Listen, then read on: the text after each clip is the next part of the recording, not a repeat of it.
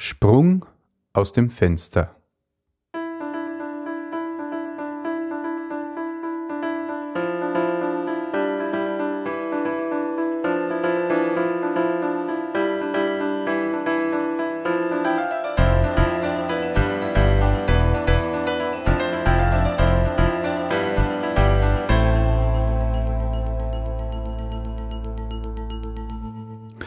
Christi und herzlich willkommen im neuen Jahr. In diesem Kanal geht es um Gottes Wün. Wir reden über biblische Themen und über die Geschichten, die Gott mit Menschen schreibt. Im letzten Jahr habe ich schon mal eine Folge ausgeliehen vom lieben Günther Gschwendner und ähm, der Günther hat selber schon einige Lebenszeugnisse äh, von Menschen aufgenommen. Da sind wir durch Zufall draufgekommen. Und er hat gesagt, ich kann diese gerne für den Podcast verwenden. Und nachdem das äh, schöne Geschichten und wertvolle Beiträge sind, haben wir gedacht, das mache ich heute auch.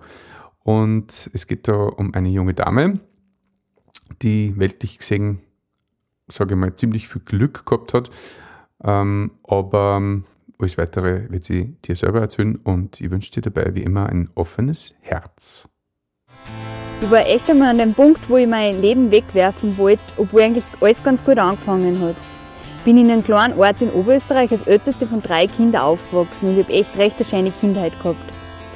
Gemeinsam mit meinen Geschwistern habe ich viel draußen gespielt und ich war recht ein braves und ehrgeiziges Mädchen. Im Gegensatz zu meinen Geschwistern bin ich ja gerne in Kirchen gegangen und in die Jungschau. Und ich habe auch eine Zeit lang regelmäßig in der Kinderbibel gelesen und auch zu Gott bet. Aber wie ich so 13 war, da hat mich das alles überhaupt nicht mehr interessiert. Mir haben dann immer mehr Leute fasziniert, die mit zerrissenen Gewand daherrennen und Alkohol trinken und Partys feiern und kiffen und einfach immer dumm hängen und wilde Musik horchen. Und irgendwie mit 16 bin ich dann durch meinen damaligen Freund auch in die Szene reingekommen. Es hat kein Wochenende gegeben, wo wir nüchtern waren und auch während der Woche haben wir regelmäßig gekifft. Und ich habe damals da, was ich wollen habe, auch wenn mir meine Eltern was ausdrücklich verboten haben. Mit 17 bin ich auch mit meinem damaligen Freund zusammengezogen und ein Jahr später habe ich dann die Matura gemacht, was ich halt gerade halt geschafft habe. Und nachher ist mir überhaupt nicht gut gegangen im Herbst. Ich wollte eigentlich die Ausbildung zur Physiotherapeutin machen und bin aber an keiner Akademie genommen worden. Jetzt habe ich halt einmal die Ausbildung zur Masseurin gemacht in Salzburg und da ist mir am Anfang ziemlich schlecht gegangen. Also ich war total depressiv und antriebslos und habe mich auf überhaupt nichts konzentrieren können. Und dann durch ein spannendes Wochenende in Wien ist meine Stimmung plötzlich ins Gegenteil geschwankt. Ich war nur mehr unterwegs, bin voll viel fortgegangen, habe fast nichts mehr geschlafen, habe voll viel geraucht und kaum mehr was gegessen. Und meine Eltern haben sich schon große Sorgen gemacht und wollten mich schon in die Psychiatrie stecken. Und auch meine Freunde war das nicht mehr ganz egal, was ich da alles aufführe. Und ich habe mich dann von selber wieder gemäßigt und bin wieder ruhiger geworden. Und dann ist mir ein paar Monate nicht so gut gegangen. Ich habe dann in Salzburg die Ausbildung zur Masseurin fertig gemacht und dann habe ich mal ein paar Monate gar nichts da, weil es mich nicht gefreut hat. Und im Herbst 99 habe ich dann zum Arbeiten angefangen in einem Vitalhotel in der Steiermark in einem kleinen Ort. Und ohne Auto waren wir da ziemlich von der Außenwelt abgeschieden. Also meine Freunde habe ich fast nur am Wochenende gesehen und da sind wir halt dann meistens auf Partys um umgehängt oder fortgegangen. Auf jeden Fall haben Marihuana und Alkohol nie füllen dürfen. Und eigentlich habe ich meine Arbeit schon mögen, also meinen Beruf. Aber Arbeiten war für mich einfach ein notwendiges Übel. Und irgendwann habe ich mir gedacht, das hat doch überhaupt keinen Sinn, nur von Wochenende zu Wochenende leben, dann dumm hängen und während der Woche nur dahin vegetieren. Und irgendwie habe ich dann einfach ja, mich jetzt einfach nicht mehr interessiert. Ich habe schwere Depressionen gekriegt, ich habe nicht mehr schlafen können, ich habe kaum mehr was gegessen und so war ich innerhalb von einer Woche psychisch und körperlich total fertig. Und ich habe mir gedacht, ich werde sowieso nie wieder glücklich und mir geht sowieso nie wieder gut und es hat sowieso alles keinen Sinn mehr. Ich wollte meinem Leben echt ein Ende setzen. Ich habe dann einen Brief geschrieben, dass nichts und niemand an meinem Tod schuld ist, außer mir und meiner labilen Psyche dann bin ich am 21. Jänner 2000 eben da vom sechsten Stock gesprungen. Und es ist echt ein Wunder, dass ich das überlebt habe. Ich habe damals im ersten und zweiten Halswirbel gebrochen und habe eine Gehirnerschütterung gehabt und schwere innere Verletzungen. Und trotzdem war ich nur ein paar Minuten bei Bewusstsein und habe um Hilfe geschrien. Und dann hat mir ein ehemaliger Arbeitskollege bei geschlossenen Fenstern um halb vier in der Früh schreien gehört.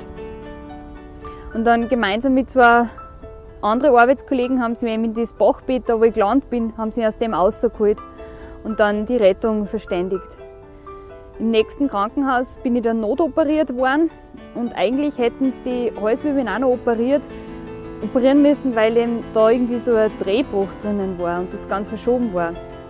Aber ich war in so einem schlechten allgemeinen Zustand, dass das nicht möglich war. Und dann haben sie mich nach Salzburg weiter transportiert und irgendwie am nächsten Tag war wie ein Wunder, wie durch ein Wunder der Bruch normal und sie haben nicht mehr operieren müssen, sondern nur ruhig stellen durch einen Fixateur. Und ein paar Tage haben die Ärzte gar nicht gewusst, ob ich es überhaupt überleben werde. Und auch nachher haben sie immer gesagt, nein, du wirst nie wieder in deinem Beruf arbeiten können, eben aus körperlichen und psychischen Gründen. Und mir ist damals echt schlecht gegangen im Krankenhaus. Und meine Eltern, die haben mir damals ähm, Geschichten von Gott und Jesus vorgelesen. Und das hat mich echt voll berührt. Und in meiner Not habe ich auch Stoßgebete zu Gott betet. Aber wie es mir wieder besser gegangen ist, war wieder alles vergessen. Ich war damals drei Monate im Krankenhaus und äh, zwei Monate auf Reha. Und auf Reha habe ich wieder zum Rauchen und Saufen und Kiffen angefangen. Ich habe dann wieder schwere Depressionen gekriegt. Ich habe nicht mehr schlafen können. Ich war echt nicht mehr arbeitsfähig und bin dann in den Krankenstand gegangen. Und ich habe mir nicht mehr mit dem Auto fahren traut. Ich habe mir gedacht, dass mir sowieso nie wieder gut gehen wird und habe echt überhaupt keinen Lichtblick mehr gesehen. Ich irgendwie in einem tiefen Loch gesehen, wo ich nicht rauskomme. Ich habe eigentlich die ganze Zeit wieder nur an Selbstmord nachgedacht, aber ich habe mir einfach nicht mehr traut, dass ich mir was antue. Ich bin dann freiwillig in die Psychiatrie gegangen, aber die Ärzte und Therapeuten dort haben auch nicht helfen können. Die Medikamente haben bei mir einfach keine Wirkung gezeigt. Meine Eltern haben mich dann irgendwie als letzten Ausweg am Adelsmeierhof gebracht. Das ist eine christliche Einrichtung in Oberösterreich. Und dort werden Menschen betreut, die was in der Lebenskrise stecken oder psychisch krank sind oder drogenabhängig waren. Und ja, am Anfang sind mir die Leute da ziemlich verkorkst äh, vorkommen mit ihren Einstellungen und zum Teil auch naiv. Und irgendwie hat mich das aber dann fasziniert, weil dort waren Leute, die haben eine total kaputte Vergangenheit gehabt. Die haben keine Berufsausbildung gehabt, keine Familie, die zu ihnen gehalten hätte, keine Freunde. Und ich habe irgendwie alles gehabt. Ich habe eine Familie gehabt und äh, Freunde und eine Berufsausbildung, einen Job und trotzdem hat für mich alles so sinnlos und hoffnungslos ausgeschaut. Und die Leute dort, die haben trotz der kaputten Vergangenheit einfach nach vorn geschaut, weil sie auf Gott vertraut haben und das hat mich voll fasziniert. Ich habe dann auch von einem Mädel einen Anhänger geschenkt gekriegt, da ist drauf gestanden, For I know the plans I have for you, plans to prosper and not to harm you, plans to give you hope in the future. Das ist ein Vers, der steht in der Bibel im Buch Jeremia, Kapitel 29, Vers 11 und wird in der deutschen Bibel so übersetzt. Denn ich kenne ja die Gedanken, die ich für euch habe. Gedanken des Friedens und nicht zum Unheil, um euch Hoffnung und eine Zukunft zu geben. Und ich habe mir dann da mal gedacht, ja Gott hat da einen Plan für mich und mein kaputtes Leben. Und ich habe gemerkt, dass Gott das, was irgendwie in der Bibel sagt, nicht alles sagt, damit er uns den Spaß im Leben verdirbt, sondern einfach um uns Richtlinien im Leben zu geben. Weil so wie ein Erfinder besser auskennt über das, was er geschaffen hat, so kennt sich Gott als unser Schöpfer besser aus mit uns als wie jeder andere. Ich habe damals auch voll die schlechte Gewissen gehabt, weil meine Eltern jahrelang angelogen haben. Ich habe immer gesagt, nein, und ich rauche nicht und ich kiff nicht und ich sauf nicht und ich bin eh voll brav. Und das hat alles nicht gestimmt.